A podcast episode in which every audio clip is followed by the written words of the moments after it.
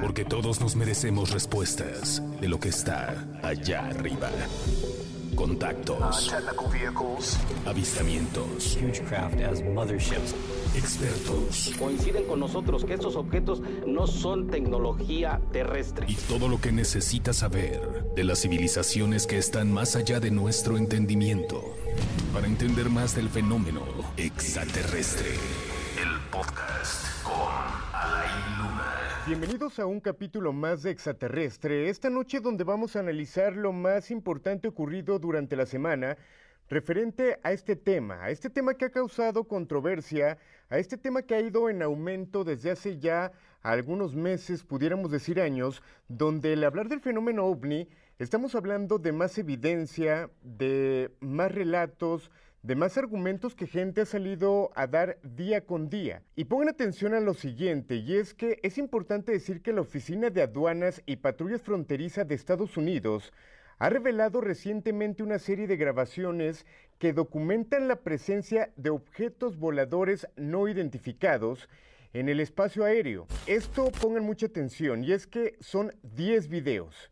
10 videos los que se han desclasificado esto sumándose a materiales publicados a principios del mes de septiembre, dejando claro que han estado y siguen estando entre nosotros. Este fue el material revelado esta semana y expuesto por el presentador Nacho Lozano donde se detallaron las características de los fenómenos captados.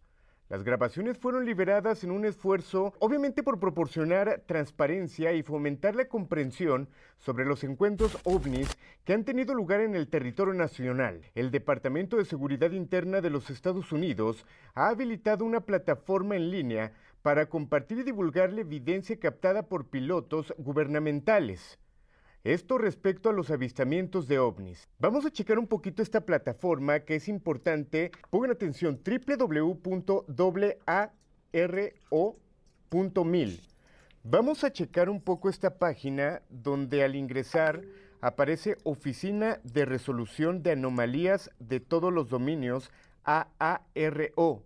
Hay un mensaje del director, está la visión pero además comenta fenómenos anómalos no identificados, eh, objetos en el aire que son inmediatamente identificables, objetos o dispositivos transmedios y objetos o dispositivos sumergidos que no son inmediatamente identificables y que muestran características de comportamiento o rendimiento que sugieren que los objetos o dispositivos pueden estar relacionados con los objetos o dispositivos descritos en el subpárrafo.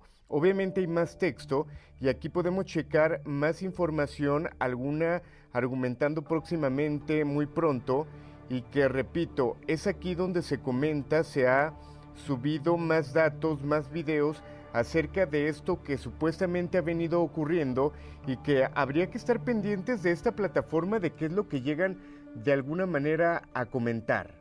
El portal ya ha publicado 12 videos que documentan alrededor de 650 casos de estos fenómenos inexplicables.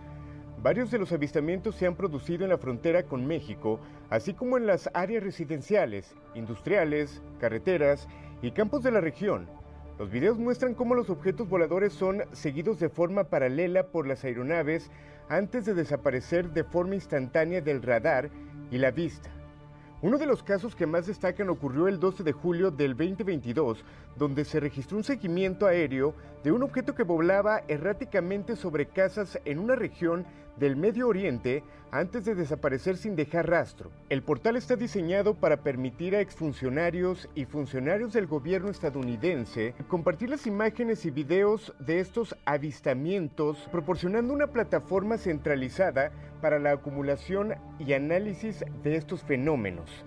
La desclasificación y la divulgación de estos videos por parte de la patrulla fronteriza y otras agencias gubernamentales, pues señala un paso significativo hacia la transparencia y el entendimiento público de los fenómenos aéreos no identificados que continúan captando la atención tanto de las autoridades así como de la población. Sin embargo, es importante sacar cada uno las conclusiones. Sigue saliendo día con día este tipo de información se sigue revelando datos desde agencias gubernamentales, desde personas que trabajaron muy cercano a lugares donde la evidencia puede ser clara y obviamente certera, hay que sacar propias conclusiones. Con esto finalizamos este capítulo. Mi nombre es Alain Luna y esto fue Extraterrestres.